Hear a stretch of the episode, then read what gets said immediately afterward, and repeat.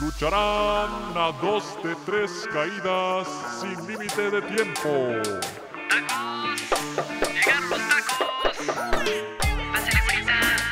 Los tacos de canasta, los tacos. Esto es Super Típico el Podcast.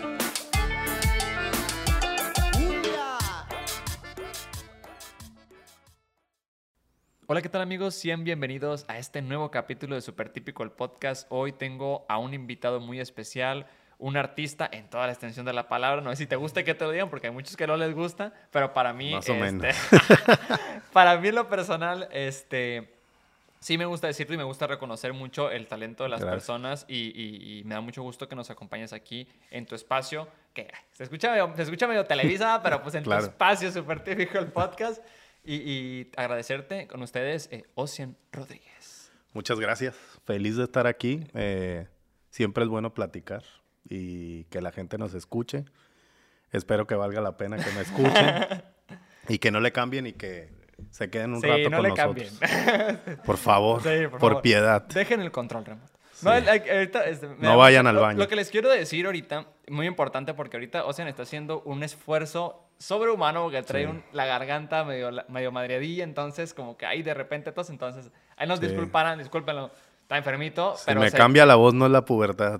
Sí, sí, si se avienta un gallito no, no pasa, Sí. pero no de los que ustedes piensan, un gallito, o sea, es... es No es- todos es los normal. artistas aplicamos eso. Bueno, los métodos ya sabes. Por eso, de hecho, vamos a la hablar de eso. De hecho, vamos a hablar de Sí. eso. Vamos a hablar de- del tema de creativos. Es, creo que es parte de tu día a día, de, de lo que vives al 100%, porque esa es tu chamba. O sea, sacar las ideas de aquí, Sí. materializarlas y darle un producto a tu cliente. Y ahora en estos, en estos tiempos que te vimos ya en la Fórmula 1, que te hemos visto en programas como Shark Tank, te hemos visto también en, en MTV con Acapulco Shore, Acapulco Shock también y otros programas donde pues todo sale de la imaginación Sí. de Ocean Rodríguez y es parte de un, de un método creativo, ¿no? Sí, te voy a decir que a lo largo del tiempo, por lo regular, como cualquier cosa creativa, la quieren para antier, Sí. no para mañana, ni mucho menos para pasado. Entonces, tal cual ese ha sido como el fogueo que el mismo eh, oficio me ha dado. Y siempre es como una manera, pues difícil de poder desarrollar una idea, pero creo que me ha fomentado tener que hacerlo tan rápido. O sea, como el trabajo bajo presión. Con el trabajo bajo presión y sabiendo, muchas veces ya son conceptos que ya tengo yo muy clavados. O sea, por ejemplo, yo en MTV toda la vida quise trabajar, desde que estaba en la secundaria que hacía la tarea viendo MTV. Y fue muy curioso porque parecía que yo me dediqué como a estudiar la forma en la que desarrollaban el look o el, o el, o el mood de los programas de MTV. De hecho, el primer reality que vi yo se llamaba The Real World y que después lo iban cambiando como de ciudad en Estados Unidos. Y siempre decía, qué padre que hagan esas casas y cómo desarrollan la idea. Y te voy a ser sincero, al principio me costaba mucho trabajo porque en provincia estamos acostumbrados a decorar de una manera distinta, pues. Eh, digo, no lo critico porque al final yo me volví como un eh, fan o, como un admirador de los looks, el look que fuera, o sea, así sea una palapa, una marisquería o cualquier espacio que tenga vida y que te dé como información de quién vive o de las personas que están ahí. Pero, por ejemplo, aquí en Mazatlán, o sea, te casas, te regalan la sala y te mueres con esa sala y nunca le pasa nada. Y si te Y la fijas, retapizas. y la retapizas los tres piezas. O sea, ¿sí me explico? O sea, Sí. es, es pecado cambiar el individual de otro color. Y justo al principio yo cuando iba y no entendía cómo esos looks que se generaban para la televisión, yo empecé haciendo comerciales. Y cuando lo veía como que me costaba el esfuerzo y decía, ¿por cómo lo desarrollan? Entonces, de alguna manera yo mismo me presioné a ir entendiéndolo. Y a cómo vas desarrollando las ideas, tampoco es que era, sea algo que haya ido a un curso o algo así. Me pasaba mucho que,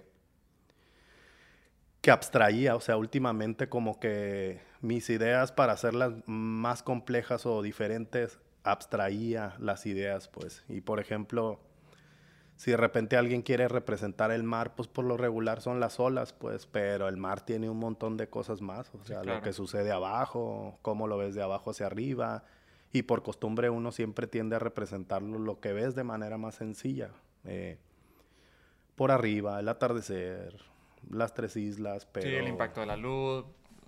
lo básico por donde lo ves. Entonces yo aprendí que eh, lo que me iba a diferenciar era tal cual empezar a ver las cosas de una manera distinta a la que no la veían los demás. Y creo que justo eso, en eso radica eh, mi éxito. Pues, o sea, siempre estoy pensando en darle la vuelta a las cosas. O sea, si ve el micrófono, pues, ¿qué dirías tú? Ah, bueno, voy a representar un programa de radio con un micrófono. Pues a lo mejor yo lo voy a representar con los cables y con todo lo que se ve acá por atrás sea, del por- backstage. Y Que es parte del pensamiento como no lineal, o sea, como que Sí. buscarle esas diferentes como veredas para poder Sí, hacer el yo me lo cambio y verlo salto. diferente. Y sabes que también me la complico.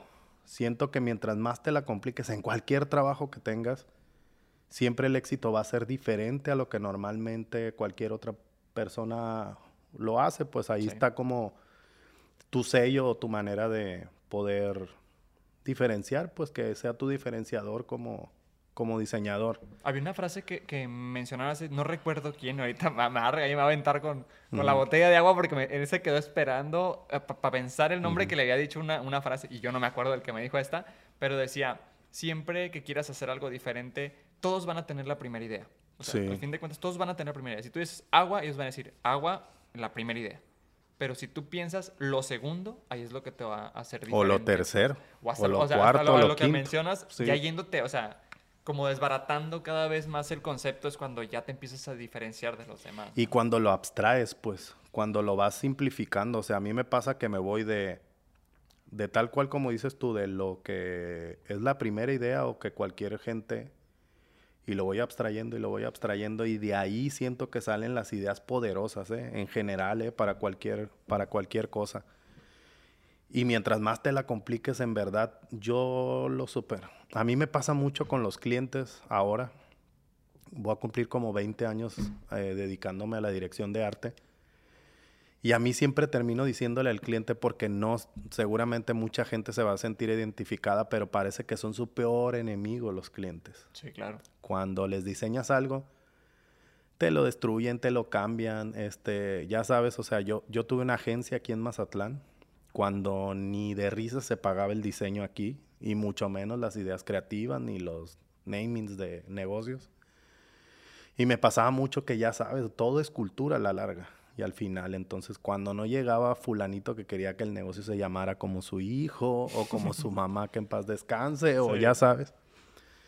Y me costaba a mí mucho trabajo, pero después de un tiempo, eh, yo siempre he dicho que es más sencillo hacer lo que te pide el cliente. O sea, y esto que te digo con el nombre de los niños mm, o de los papás o que quieren O homenajear. a- ferreterías, el apellido. y bla, algo más, que ese es otro asunto aparte. Sí. eh, me no, no, no pasa solo con, con negocios pequeños o medianas empresas. Me sucede, o sea, Las empresas internacionales también. no puedo platicarlo, pero me sucede con, con, con un montón de negocios grandes y marcas y, y, y- y hay muchos que en cierta medida sí tienen razón, pero hay otros que no tanto. Y yo siempre me esmero y me ha pasado mucho que llego con un proyecto que uno, que o yo, yo soy mi peor verdugo, pero me pasa mucho que llegas con el proyecto y dices tú, no puedo, no me pudo haber quedado mejor, ya sabes, o sea, o que sabes... te sientes seguro que ya lo vas Sí, a entregar. que- Aquí hasta allá. Ya esto Sí, va a quedar. A este nivel es. Ni para arriba ni para abajo. Está pulido, está pulcro, ya sabes, bien eh, desarrollado. Y llego y te lo empiezan a cambiar. Y siempre, digo, cuando hay confianza, siempre lo digo. En verdad es más sencillo para mí hacer lo que me piden. Pero a mí no me gusta ser manufacturero de alguien o que te digan qué color o cómo cambiarlo, porque al final tú desarrollas todo, ¿sí me explico? O sea, Sí. Sobre todo cuando son realities, que la cuchara y esto está aquí y allá. Y te digo, siempre es el conflicto que tienes, pues parece que el cliente es su peor enemigo.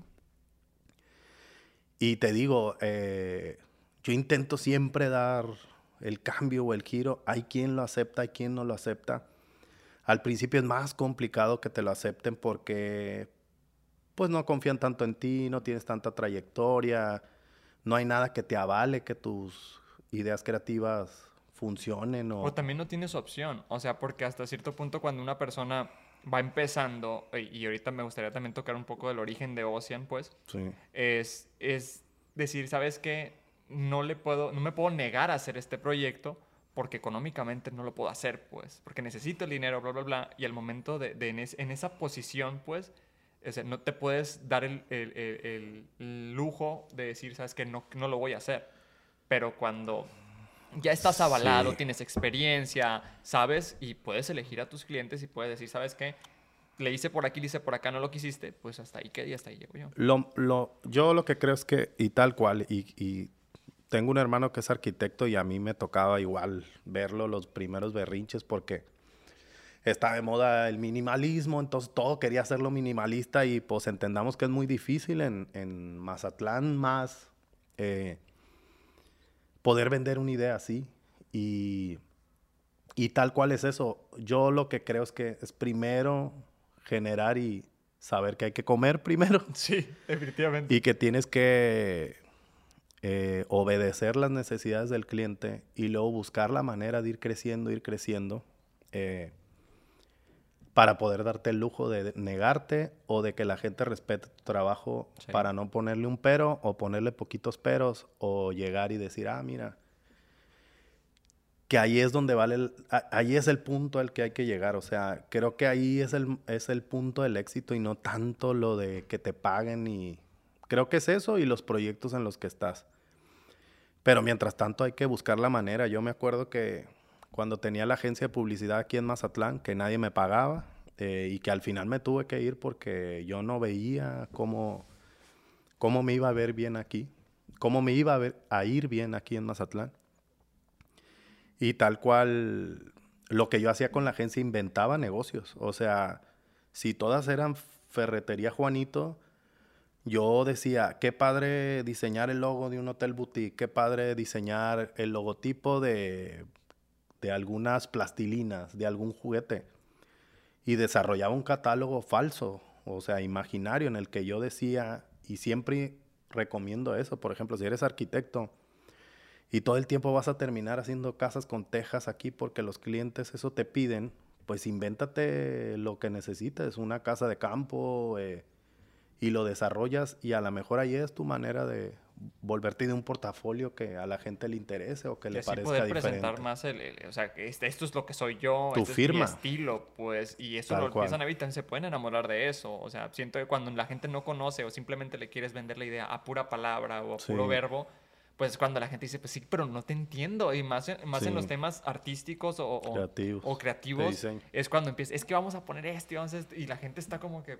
Y o te voy sea, a decir, pasa, pasa todo el tiempo, ¿eh? O sea, inclusive con las agencias de publicidad que uno pudiera pensar que es gente que tiene cierto panorama de las cosas, siempre es difícil. O sea, yo por lo regular ya ahorita casi todos son renders, entonces no hay un nivel de de que queden diferentes las cosas, porque hasta los muebles son tal cual los que vas a meter, las Sí. medidas, o sea, en los carros alegóricos tú puedes ver un render mío y del render para arriba, o sea, no me queda Sí. diferente ni nada, o sea, como está el render, es, Es tal como cual como si hicieras una casa. Y Sí. a eso me comprometo a, o a modificarlo para que quede mejor, porque siempre a la hora que ya lo estás viendo, las cosas funcionan diferente como las ves en, en- en vivo, pues. Sí. Sí, de- definitivamente. Oye, pero quiero preguntarte, ¿cuál es, cuál es el origen de, de- de decir, me quiero dedicar al área creativa? O sea, de decir, ¿sabes qué? Este, no es lo mío, como decías ahorita, ser manufacturero, construir las cosas. Lo mío es ser creativo, sacar ideas y, y a- o sea, hacerlo en conjunto con algún cliente, ¿no?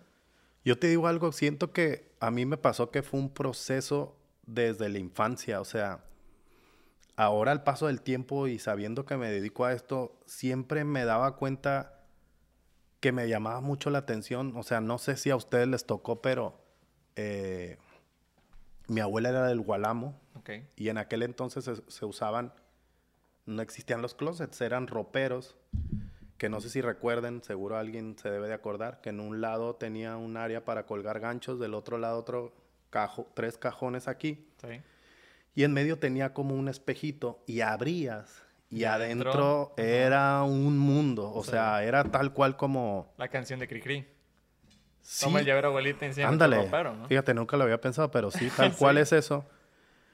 Pero todavía no existía Narnia y ahí era Narnia, ¿sí me explico? O sea, nosotros tuvimos una nana eh, que al final se volvió de la familia y nunca supimos bien la historia, pero ella había estado casado y había tenido unos hijos. No me preguntes qué pasó con ellos. Pero todavía se- habría ¿Qué pasó con ese, ellos? ese- No, la verdad nunca. No, yo estaba muy chico, nun- nunca.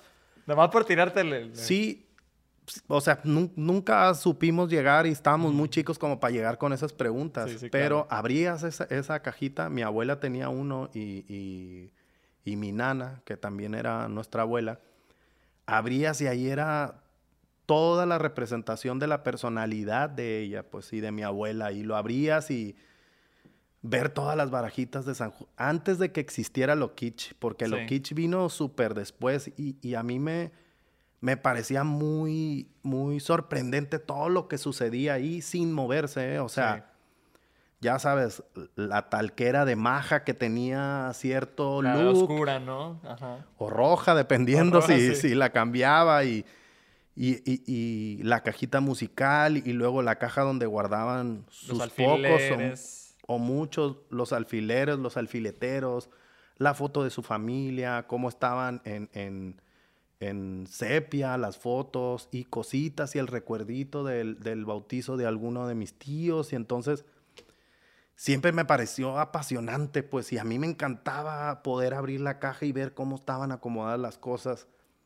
Y hasta la fecha me pasa mucho que siento que habla mucho de la personalidad hasta el escritorio donde están, si abres la mochila y cómo de alguna manera representa el espíritu de la persona o de quién vive o, o qué pasa.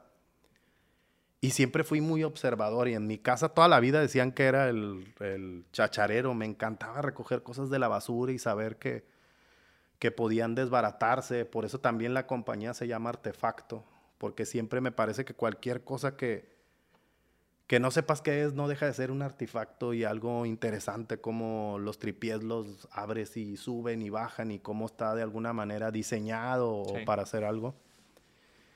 Y luego después de ahí me pasaba mucho que yo trabajaba, por ejemplo, en la agencia, me hice una oficina súper chingona y después llevaba la publicidad de una, de una constructora y me quedó bien chingona la oficina y después no soportaba estar en las oficinas. Hasta la fecha yo no tengo oficina en, en la, en mi oficina, digamos, Sí.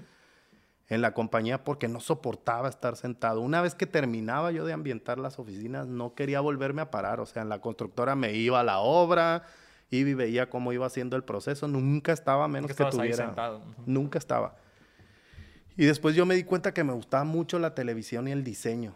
Mi- te digo, mi hermano estudia arquitectura y cualquiera que tenga un hermano de arquitectura deberían de titular al que duerme en el mismo cuarto porque al final terminan estudiando y yo me acuerdo que ya le decía, pues ya dame qué corto, qué pinto qué... Y de ahí empezó, descubrí todo el rollo del diseño de, de muebles, eh, que siempre me gustó mucho y que soy diseñador industrial frustrado, pero seguramente diseño muchos más muebles y muchas más cosas que un diseñador industrial, porque la vida me llevó a esto y siempre me gustó mucho ver la televisión y todo lo que tenía que ver con la televisión. Si tú me preguntas qué me hubiera gustado hacer, no encuentro otra cosa porque es, une mucho lo, lo que siempre me gustó, el diseño con la televisión y el diseño con la televisión.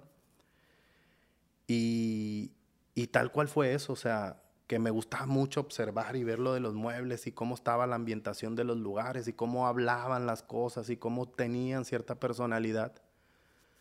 Después fue muy curioso porque me costaba mucho trabajo cuando fallece alguien y deja de tener importancia una cosa Es muy aprensivo con las cosas. con todo. Me cuesta mucho trabajo eso. Y después cuando llegué a la Ciudad de México y que me tocó ir a, a los mercados de chácharas o a la lagunilla y uno puede pensar que aquí las cosas antiguas, pero allá te encuentras una locura de cosas Sí. que, que hablan y siempre me ha dado pesar como ver las cosas y, y sentir que ya las están vendiendo y que terminaron su espíritu con esa persona y, Sí. Y, y- y lo que representaba y lo que de alguna manera para ellos, ya sabes, recuerdos, este, algún regalo o fue una u otra cosa. Hubo un tiempo en que no podía parar de comprar cosas antiguas y chácharas hasta que tengo una amiga que justo es la productora de Shark Tank y, y que es amiga mía desde que llegué a la Ciudad de México. Y teníamos un vicio por ir a la lagunilla hasta que yo dije, esto ya no es normal. O sea, parecía ya más... acumuladores, ya parecía documental. Tal ¿no? cual. Y, y, y ahí le dije, oye, yo ya voy a parar. Ella creo que sigue hasta la fecha y, y sigo yendo a su casa y le digo, creo que ya es momento de parar. Y Eh, un día vas a llegar con las cámaras de, de ¿cómo se llama? De, De Command acumuladores, Head, de Head. Pero te voy a decir, por ejemplo, todo lo que ves en la escenografía de Shark Tank es colección de cosas mías que yo he tenido. Todo lo que veas, o sea, el San Judas que ves atrás de los tiburones, eh, el, el- el hidrante, la lámpara que ves, todo está en mi bodega de que fueron cosas que yo fui comprando en la lagunilla y literal es mi colección privada de cosas. Sí. Y creo que también por eso me quedó tan bien Shark Tank, Y hace porque mucho match, entiendo ¿no? con eso. cañón. O sea, tú lo ves y si tú me dijeras qué set representa tu look, sin lugar a dudas es Shark Tank. Creo Shark que por eso me gusta tanto y, y lo veo y hemos intentado como hacerle ciertas modificaciones para refrescarlo y me parece que está tan en su punto, si me explico? O sea, yo lo veo y lo vuelvo a ver y lo veo al aire y siento esa calma y satisfacción como cuando, ya sabes, tu mamá Sí. terminaba de acomodar algo o algo y al, digo, carro- al cuarto limpio, ¿no? Y decías tú, ah, ya. me da paz. O sea, yo lo veo y no le podría mover ni quitar cosas. Creo que vamos por la temporada 9 o 10, no sé Sí. cuál. Y por ejemplo, ahí en la oficina se saben todos los props y toda la ambientación tal cual como va. Cuando hicimos la temporada pasada me dio COVID a mí Ujú. y yo no podía ir al montaje porque había un protocolo de COVID súper clavado. Entonces, en cuanto alguien tenía, vas para afuera. Sí. Y la montaron todos los de mi oficina y yo, ni me paré, ni mandaron fotos. Y ibas, estaba todo tal cual de que, de lo icónico que se ha vuelto el programa. Y es muy difícil lograr una escenografía que se vuelve icónica, Icónica, y, que, sí. y que la veas y no hay pierde. O sea, Sí, sabes que es Shark Tank, sabes que ahí se hace la magia de los... De los la, re- la, la ves y, y lo representa, ¿sí me explico? O sea, lo ves, las, las sillas son el tesoro más, Sí, más cualquiera, grande que cualquiera que, la guardamos. viera dije, no manches, esa es la silla de Shark Shark Tank, Tank, y la quiero sí. tener en mi casa.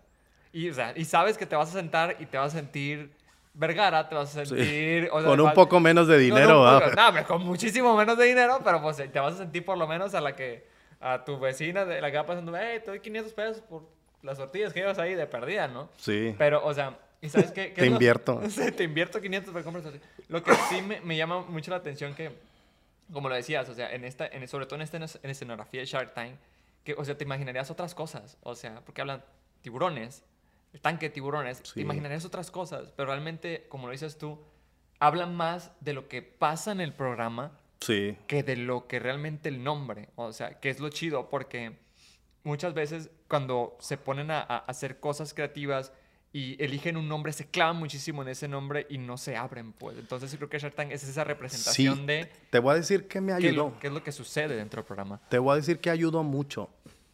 Yo era fan de la, de la, tengo una historia ahí, a ver, digo, ojalá quepa todo lo que voy a hablar, pero eh, yo era fan de Shark Tank. Hubo, una hubo un año o año y medio, creo, en el que la BBC de Londres abrió Latinoamérica, la señal para Latinoamérica. La mayoría de los programas eran eh, con subtítulos y era tal cual la programación de la BBC, nada más la bajaban a BBC Latino, ¿no?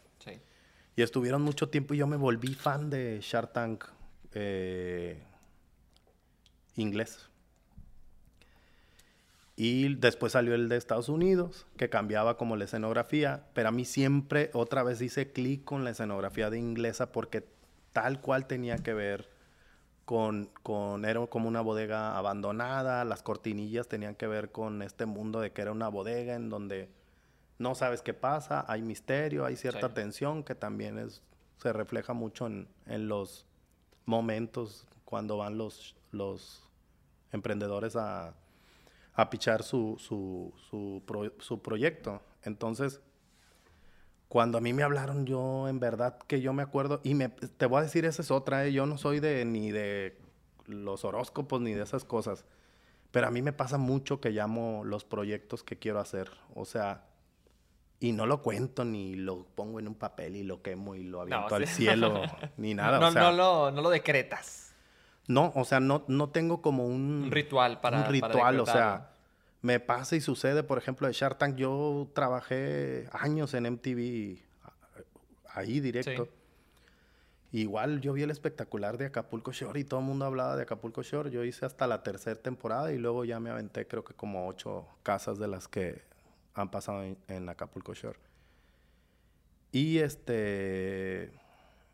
Y yo dije, qué padre que trajeran Shark Tank a México. Pero otra vez yo dije, ni es mercado. Qué rico de México va a querer irse a meter y a exponer así. Sí.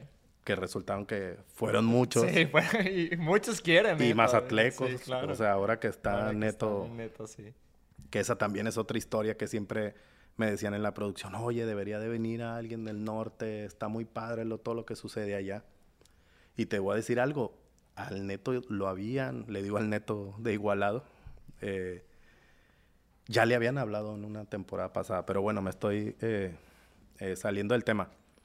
Y yo dije, qué padre que pudieran traer el proyecto, pero dije, Nunca. Nunca. Y a los días pasó de, se va la BBC de Londres de Latinoamérica porque no lograron vender ni nada. Y ahí te va otra cosa de experiencia que también ahí apúntenla. Siempre denle oportunidad a las pláticas o cuando te inviten a algo, ve y, y escúchala. Yo vivía muy cerca de Kiren, a la vuelta literal. Ok. Y yo me iba a ir de... No me acuerdo que acababa de, termi- de terminar, creo que Acapulco Shore. Y me iba de vacaciones a Los Ángeles. Y le dije, oye, dame chance de dejar la camioneta. Yo no tenía estacionamiento, me estacionaba afuera. Me dijo, sí, tráela. Eh, y ella ya me había estado insistiendo de, oye, tengo una serie que te quiero platicar. Y yo siempre le he sacado la vuelta a las películas y a las series porque es bien agotador y te pierdes de tus demás clientes. Creo que nomás he hecho dos películas y series me he negado a un montón de series. Y cuando a mí me dijo serie, yo dije, qué hueva, te terminas encerrando tres, cuatro meses, este... A veces ni las historias ni valen la pena. eh, Sí. no era tan interesante todavía el cine mexicano como está ahora otra vez. Y yo decía, qué hueva, ni pegan las películas, ni nada. Entonces le dije, no, güey, sí, la va a salir neta. Omar Chaparro. Ah, Sí, Omar, Omar Tigareda. ¿no? Omar Tigareda. Y, y ya yo estaba harto y le dije, no, güey, yo, sabes que yo me voy de vacaciones y ahí cuando regrese eh, vemos qué onda. Regreso después de las vacaciones y le digo, oye, voy a pasar por la camioneta. Sí, pasa. Y me acuerdo que ves unos departamentos y ella se quedó en la escalera hasta arriba y me gritó, hey, ¿qué onda? Y le digo, nada, ¿cómo vas? Y me dijo, bien. Y le digo, ¿qué estás haciendo? Pues el proyecto que no quisiste agarrar. Chingándome, ¿no? Sí, claro. Y yo, no, güey, es que a mí las series me dan hueva, tres meses ahí. Y me dice, ¿de qué hablas? Y me acuerdo que hasta bajó más la escalera. Ya con dramatismo, ¿no? Sí, güey. O sea, me la acuerdo así perfecta porque... Porque casi no hago Shark Tank por andar de, de, de divo y de estrella. Y baja la escalera y le digo, bueno, pues nos vemos. Le digo, ¿y qué proyecto? ¿Y cómo se llama o quién lo dirige? Y me dice, es Shark Tank. Y yo me acuerdo que me volteó de la camioneta. y me acuerdo y volteó y le digo, no mames. me dice, sí, Shark Tank. Y le digo, güey, Shark Tank, sí, para Latinoamérica. eh, lo vamos a hacer por Sony. Yo, güey, no, no mames, no te puedo creer. Sí, pues no quisiste, güey, ni quisiste hablar conmigo ni nada. Y le digo, güey, tú me decías que era una serie. me dijo, güey, en Sony, si escuchan hasta la fecha los comerciales, dice, nueva serie, Shark Tank México. Le llaman serie como a la nueva temporada. Entonces le digo, güey, pero tú me dijiste una serie. Y me dijo, no. Es la temporada de Shark Tank, la primera temporada para Latinoamérica, la compró Sony, ta, ta, ta. Y yo, güey, no mames, no mames, no mames. me acuerdo que me subí a la camioneta y... Destrozado. No, y, y se había quedado mi novia afuera con las maletas y ya salí, se subió y le digo, güey, no, te, no me vas a creer. esto". la serie que me decía es Shark Tank y me dijo, no mames. Y yo, sí, pues Shark Tank toda la vida Que ella sabía que tú eras Sí, este, ella sabía. de Shark Tank. que era fan de, de Shark Tank y que siempre hablaba de Shark Tank. Y ya sabes de eso que te vas todo el día y te... Pendejo, pendejo, pendejo, todo, Sí, todo sí. el camino, en el semáforo más pendejo. Y, y bueno, ya que llegamos, pues ya sabes de... Pues es que debiste haber dado oportunidad de haberlo platicado y a lo mejor te hubieras dado cuenta. Y le digo, pues sí, pero iba acabando Acapulco Shore, estaba harto, quería descansar. Y me dijo, ni modo, me dijo, no era para ti.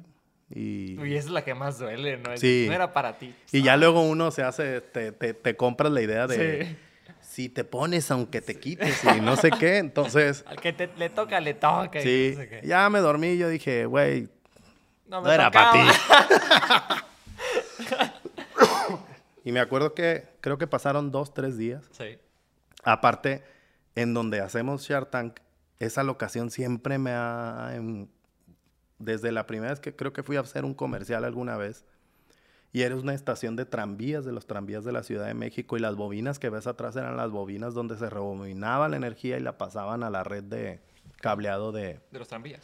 de los tranvías, después fue, fue taller de tranvías, luego fue bodega de tranvías y ahora es un museo, eh, la estación Indianilla, que si pueden en verdad vayan a verla.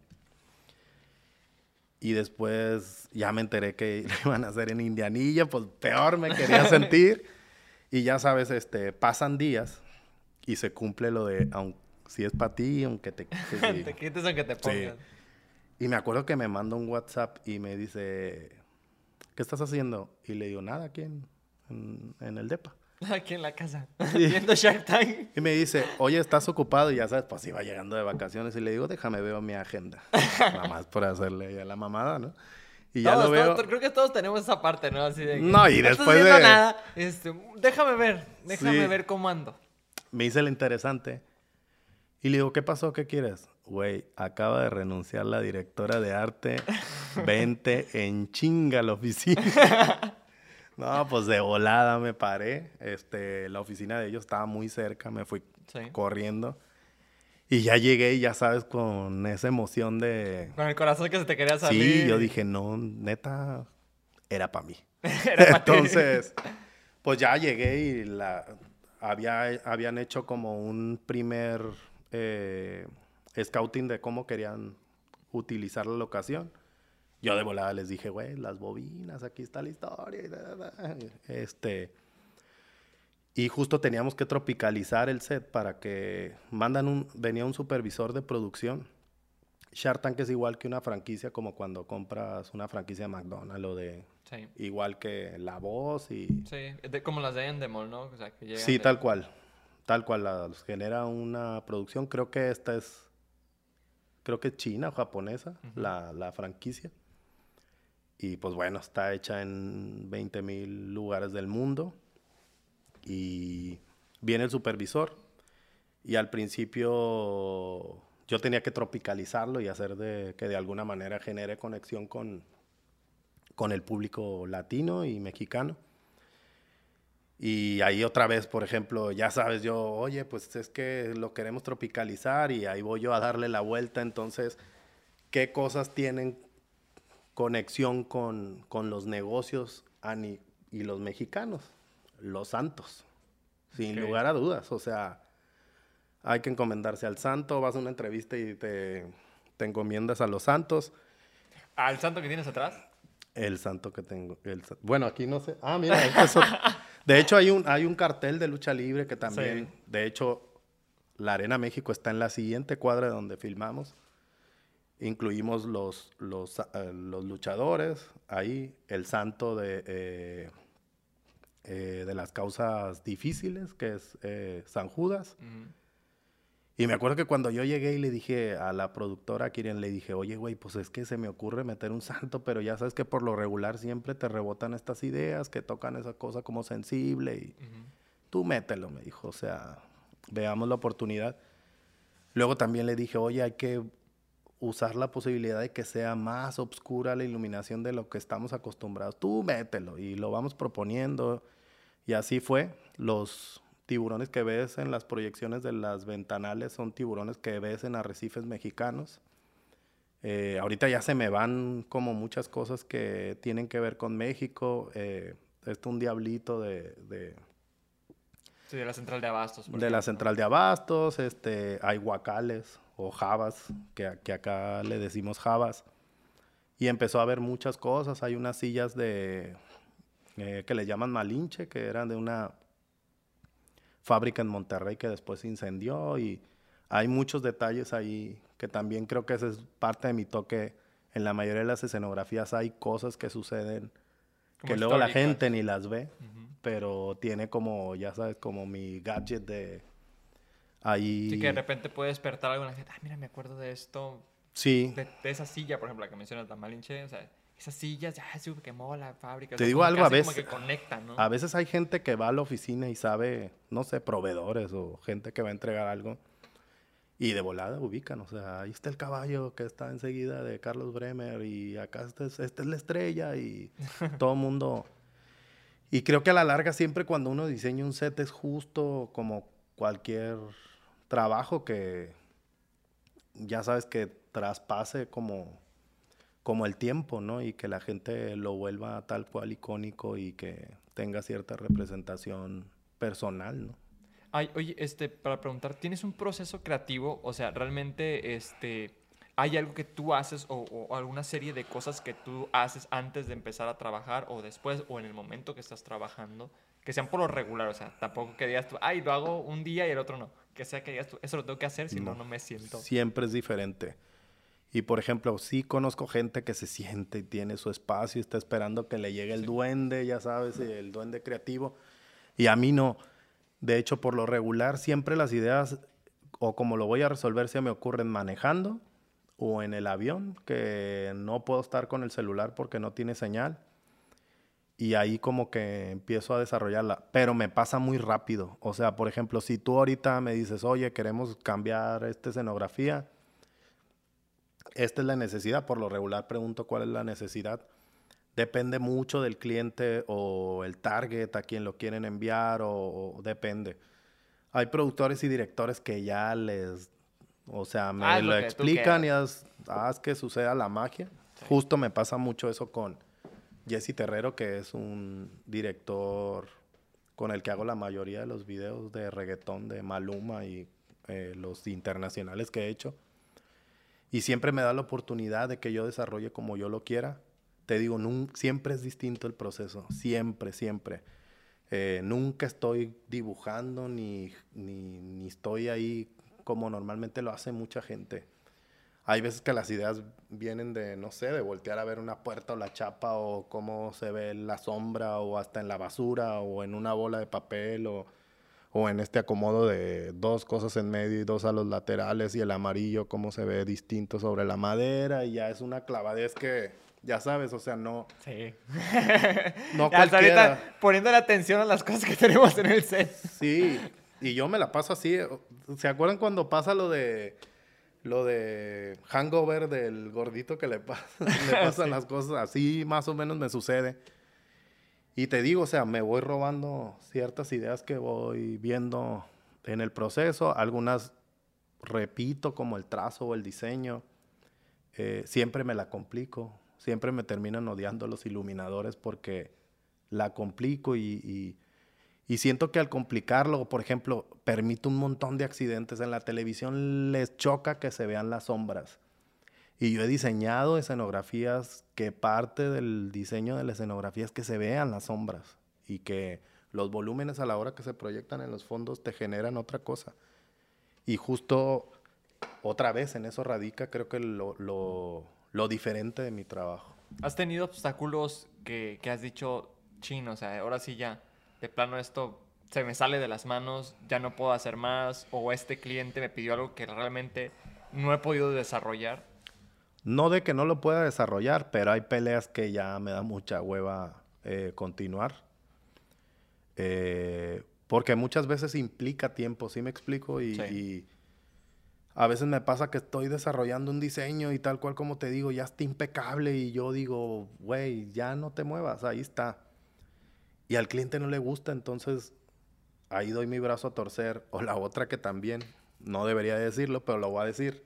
Viene, viene, viene. Yo siembro cosas, siembro cosas en los diseños. No, digo, no sé si les pasa, eh, espero que ningún cliente me esté viendo, pero eh, la gente siempre tiende a opinar así las cosas estén bien hechas.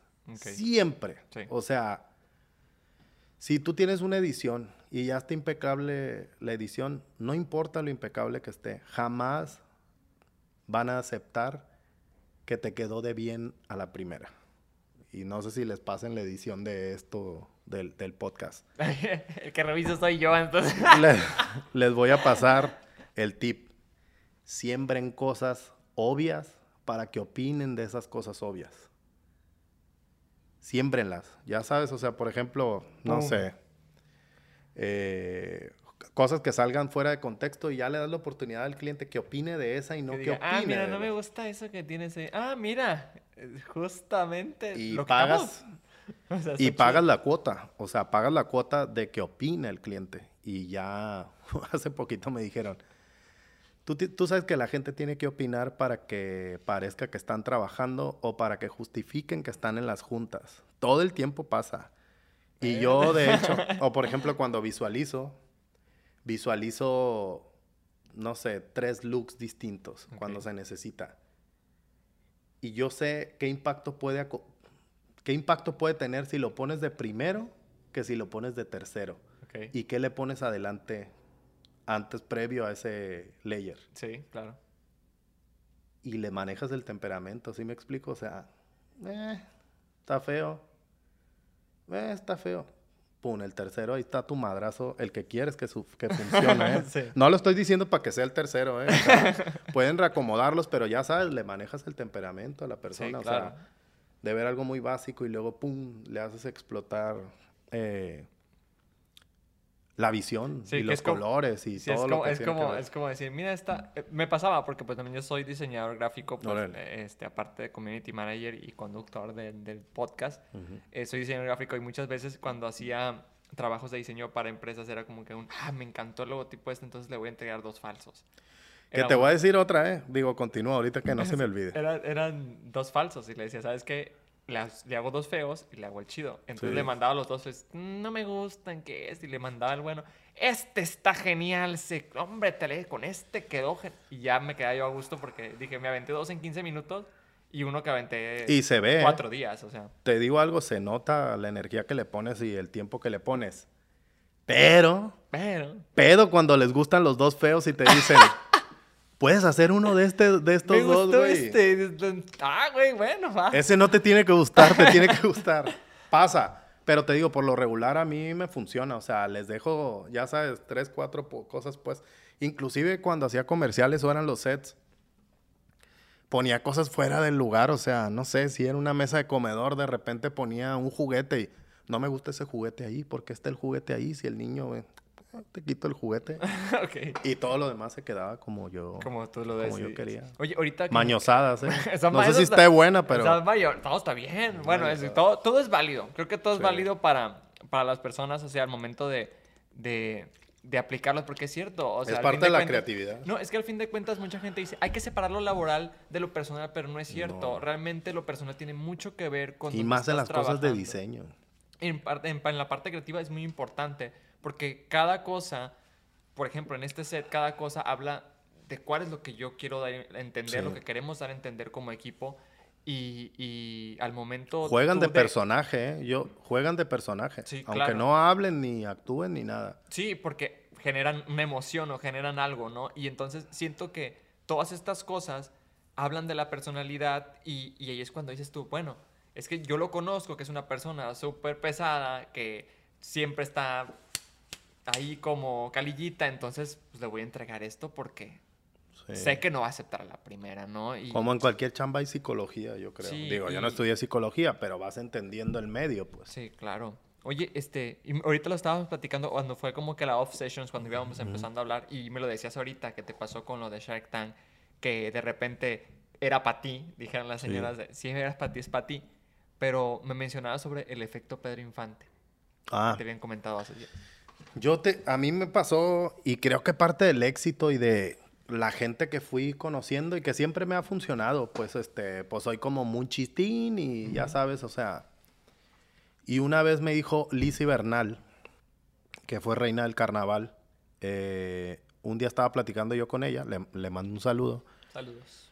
Y justo le, est- le estaba contando eso y le dije, oye, pues, y me dijo, ¿y cómo le hiciste para llegar a México? Y, y, y le digo, pues nada, a mí la verdad es que me ha servido mucho el carácter y ser de Sinaloa y Mazatleco y ya sabes, este rollo de hablar golpeado y ser muy directo y no ser tan hipócrita y ya sabes que eso que luego enamora y Sí. que después se convierte en un problema.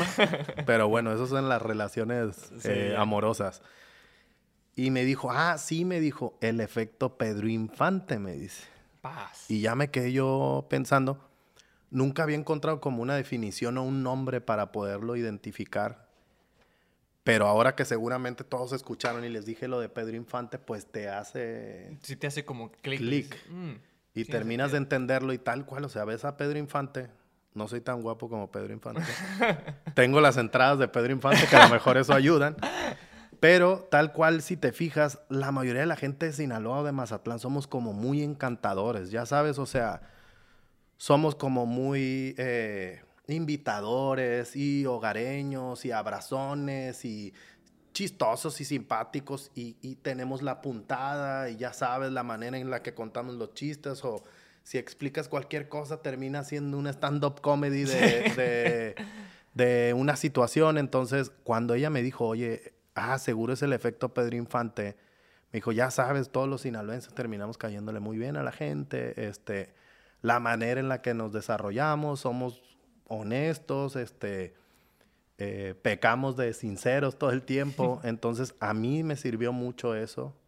Creo que parte del éxito es eso, pues, o sea, hay gente que le dice eh, el del gato que en todos lados caes parados y, y- y parado y que siempre en algún problema tenemos la vuelta y la manera de solucionarlo o, o cuando están negociando de alguna manera siempre está el chiste que rompe la tensión y tienes la manera esta de negociar y de la inteligencia emocional que de alguna manera siempre te ayuda a terminar de cerrar un trato o, o algún diseño. Apúntese bien eso, el efecto Pedro El efecto siempre ayuda. sí. Y- Oye, y ya para, para que me digas cuáles son las metas. Nos salimos completamente del tema, ¿eh? Me imagino. Salimos completamente del tema, pero es parte de eso. A mí me gusta siempre, y les digo a los invitados, que me gusta lanzar un tema, pero de ahí desarrollamos otra plática completamente diferente, Ok. donde pues realmente pues se van con algo... Yo siento que se quedan con algo súper, súper interesante, pero para preguntarte cuáles son las metas de Ocean, ¿qué, qué es lo que viene? Porque has hecho muchísimas cosas. Y si Sí. yo les enseñara este currículum que tengo aquí, Sí, donde vienen tantos proyectos, tantos programas, tantas cosas, tantos impactos, tantas emociones que has generado en las personas, pero siento que debe haber algo más arriba. ¿Qué busca Ocean Rodríguez? Mira, te voy a decir algo. eh, yo cuando me fui a la Ciudad de México, yo me fui literal con dos mil pesos que me habían prestado. Eh, después pues me ayudaba mi familia y siempre estaba con ese rollo de que pareciera que me iba bien, pero todavía no me iba tan bien y pasé, a toda madre. pasé por ese proceso que toda la gente que termina con éxito o que le va bien pasa de no queda- de quedarme sin dinero para comer, no pagar la renta y estar ya sabes con el último peso para meterle a los teléfonos cuando había teléfonos de moneda Sí. y que te contest que no entrara la llamada y tú hablabas para cobrar y eran los últimos 10 pesos que te quedaba. Eh, curiosamente, a mí me ayudó, digo, con todo respeto a la gente que perdió a alguien o le fue mal en la pandemia. A mí me ayudó mucho la pandemia porque cuando yo me fui a México fue tanta mi necesidad de que me fuera bien que me dediqué a que me fuera bien. Y cuando ya me fue bien, me quedé helado pensando en qué seguía, pues porque yo ya no tenía. De hecho, yo dije, me voy a ir a México y me regreso en 3, 4 años, ya voy a cumplir 20. Y pongo un negocio y siempre es la Sí. clásica, ¿no? O sea, pongo un negocio. El y- sueño chilango. en vez del sueño americano. Y a mí lo que me empezó a pasar, ya sabes, ataques de ansiedad, este, y todo lo que tiene que ver con la presión de que sigue y, y- y lo que involucra mental y emocionalmente una vez que ya te está yendo bien. Y yo siempre había querido regresar a Mazatlán y estar más tiempo acá, pero todo dependía de mí. Eh, por obsesivo también y por, por aprensivo y que todo lo quería revisar. Cuando pasa la pandemia te obliga a que todo se separe y a tener que hacerlo todo a partir del celular y no estar de intenso. Perdón. eh, y todo se me empieza a acomodar para poder estar más tiempo en Mazatlán Ok. Empezar a hacer el carnaval, que era de las cosas que toda la vida había querido hacer eh, y soñado y que con- convivir más con mi familia. Eh, creo que si me preguntas, yo creo que es tener familia eh, y tener una estabilidad que creo que la estoy logrando ahora y que me deja con más tranquilidad y mejor calidad de vida. No tener la necesidad de estar todo el tiempo en la Ciudad de México, sino poder estar viajando Respira aire fresco, ¿no? Sí, respirar. que te voy a decir, justo te estaba contando que a mí me pega la humedad de Mazatlán, pero bueno, eh, eh, no sé si ya me tengo que cambiar de la nacionalidad chilena. y creo que es eso, y por ejemplo, de los proyectos ya me deja muy tranquilo lo que he logrado y para dónde se van las cosas, porque siempre pienso que ya me voy a quedar flat en lo que estoy haciendo y siempre me cae una oportunidad nueva para, para hacerlo. Curiosamente están llegando a mí los mejores realities que se hacen en Latinoamérica sin siquiera buscarlos. Eh, y creo que es eso. Hay muchas cosas que uno termina diciendo, me gustaría mucho trabajar en el Cirque du Soleil. Eh, siempre que puedo veo un circo y, y siempre ha sido como mi idea poder trabajar en, en, no sé, en el desarrollo de un, de un, De un proyecto como concepto, ajá, o de figuras o de piezas. Y creo que para retirarme me gustaría empezar a hacer cosas de instalaciones de arte o de cosas de arte que de alguna manera son más de inspiración y no tanto de, De una retribución económica. de retribución económica y de encargo. Mm, ¿Sí me explico? O sea, hay muchas cosas que, que me gusta hacer. Este, últimamente he estado como diseñando ciertas cosas de instalaciones de arte. Otra vez, curiosamente, me caen cosas que, que sin querer este, no esperaba. Eh, Diseñé algunas esculturas para el nuevo acuario. Se detuvo un poco el proyecto, pero esperemos que se hagan. Y creo que es eso, o sea, tener ya la libertad y la tranquilidad de poder hacer cosas que te den más satisfacción personal que, que satisfacción pers- eh, profesional. Creo que es eso. Espero no haberme alargado mucho y que me hayan entendido. No, está perfecto, está perfecto. Creo que. Creo que. Y lo otra cosa, espero pagar la cuota de lo bien que me ha ido. O sea, creo que la oportunidad de platicar en un podcast o todo el tiempo cuando me invitan a, a dar pláticas o conferencias, siempre me parece muy chingón poder ayudar a que alguien se inspire o que le vaya mejor o que se salte ciertos pasos negativos que uno se encuentra en el proceso. Y creo que es eso porque a mí me hubiera gustado mucho que me hubieran ayudado. A mí me costó sangre, sudor y lágrimas. Sí hubo gente que me ayudó. Hubo otra gente que al paso del tiempo y luego ahora me la encuentro, dicen que, ah, ¿te acuerdas que yo siempre creí en ti? Cuando tuve que salir huyendo de Mazatlán porque nadie me pagaba. Había muy poca gente que valoraba lo que hacía y que veía que tenía futuro. Que ahora son más los que decían que me veían futuro. Pero ahora, bueno to- ahora todo el mundo así. Ay, que yo, siempre me pasa, acuerdo". sí. Pero bueno, siempre es difícil entender la vida de los creativos, porque por lo regular todos somos locos. Eh, todos tenemos sueños guajiros, todos eh, vivimos de una manera muy distinta, somos desobligados, nos cuesta trabajo la administración. Eh, yo sigo teniendo la computadora, el desktop de la pantalla hecho un desmadre hasta la fecha. Soy. Eh, y seguro muchos fueron. No sabemos cobrar. Yo aprendí después de un montón de tiempo y de perder dinero y de pedir prestado y ¿Y no te sorprendes? O sea, así de repente Sí. dice- que te dicen, ay, yo cobré tanto. Pues, no manches, acabo de cobrar por un proyecto la mitad de eso. Y te Sí. como que, por más que sientes que ya sabes cobrar, te llega alguien y te dice, no, pues que yo cobré esto. Y No, ¿cómo? Ya no me pasa, pero por ejemplo, yo la satisfacción más grande que tengo en la vida y la gente se va a morir de la risa es que, mi- que haya llegado el punto ese en el que cuando yo estaba chico mi mamá me dijera, si por cada pendejada que se te ocurre te pagaran, ya fueras millonario. No soy millonario, pero ya me, me pagan por me cada pagan por cada pendejada que se me ocurre. Entonces, esa es la satisfacción más grande de las que puedo tener. Eh, y también demostrarle mucho a la gente que sí podía y que, y que la gente que no creyó y que ahora lo ven y, y pues nada, o sea, yo siempre me sorprendo del siguiente trabajo que tengo y de la emoción y que muchas veces digo, ay, güey, ya pasó mi tiempo, ya, ya sabes, ya a lo mejor tengo que buscar otra cosa que hacer y siempre me cae un nuevo proyecto en el que me lleno de satisfacción y de felicidad. Eh, hay trabajos eh, entrañables y que por una o de otra manera te caen y es súper impresionante cómo las cosas suceden. No sé si tenemos tiempo todavía, pero ya no tenemos. No, pues, no sé. ¿Le todavía sigo o qué? Se están calentando. Bueno, se están calentando Bueno. las cámaras, pero pues... Así, bueno. Si lo quieres... Si se apagan, hasta ahí llegamos. Yo toda la vida vi El Chavo del Ocho. Y siempre, de alguna manera, ya sabes que hay como ciertas cosas que uno ve en la escenografía del Chavo del Ocho y siempre hubieras querido saber qué pasaba. Con el patio de enseguida, la vuelta. Yo creo que tú no sabes porque a lo mejor No, a ti sí te tocó el la animada, ¿no? No, no, yo La el- vieja. claro, ah, ok. sí. Bueno. El ¿Sabes otro- de qué estamos El hablando? otro patio, la fuente del otro patio, sí, sí, yo ubico. Tal cual. Y yo siempre dije, o sea, hasta la fecha, o sea, siempre supe que cambiaban los colores, que de repente la temporada, pues, si te saltaban un capítulo y el otro, la escenografía cambiaba. Yo dije, qué chingón haber trabajado haciendo la escenografía del Chavo del Ocho.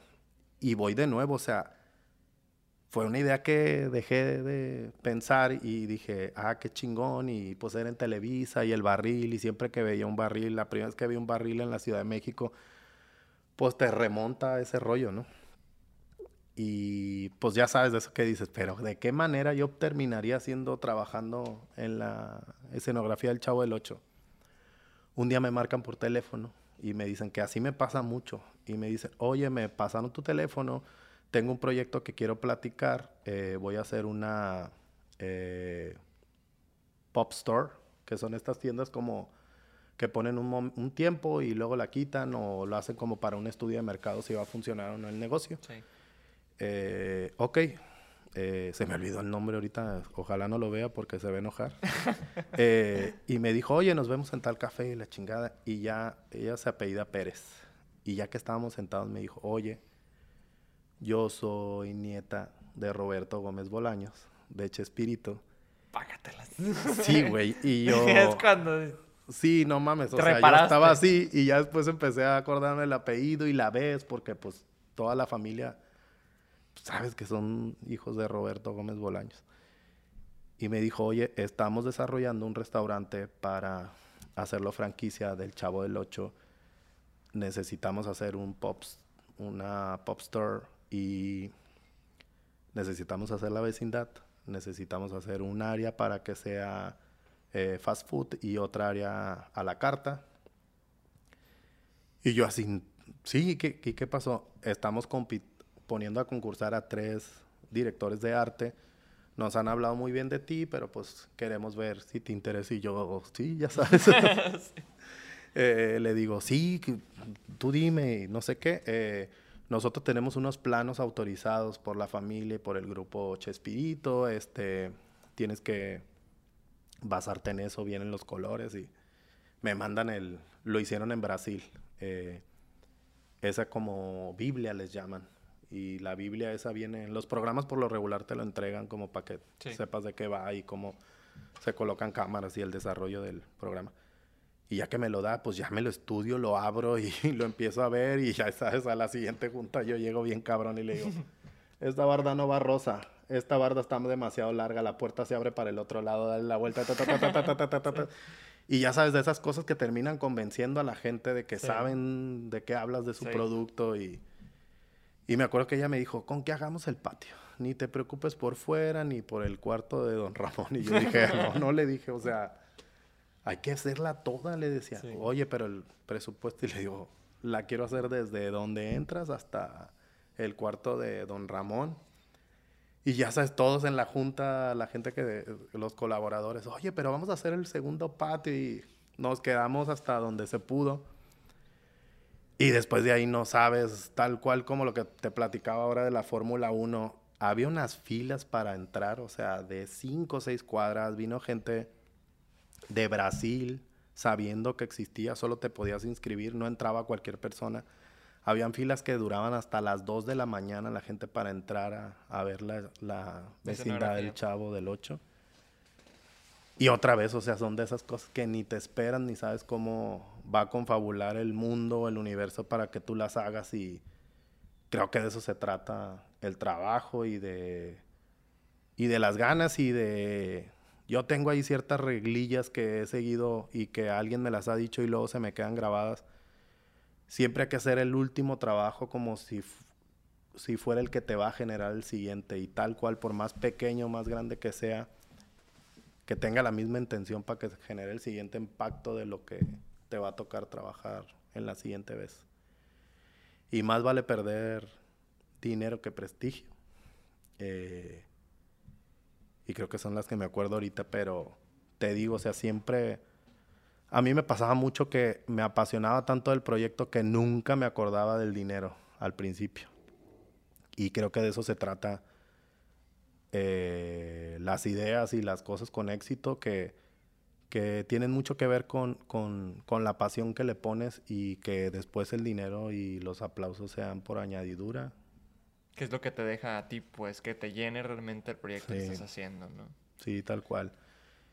Y ¿sabes qué pasa siempre que a mí me pasó que me dijeron que me iba a morir de hambre de diseñador? No sé si a todo mundo le pase, pero bueno, ahora como desayuno y ceno, entonces creo que sí se puede.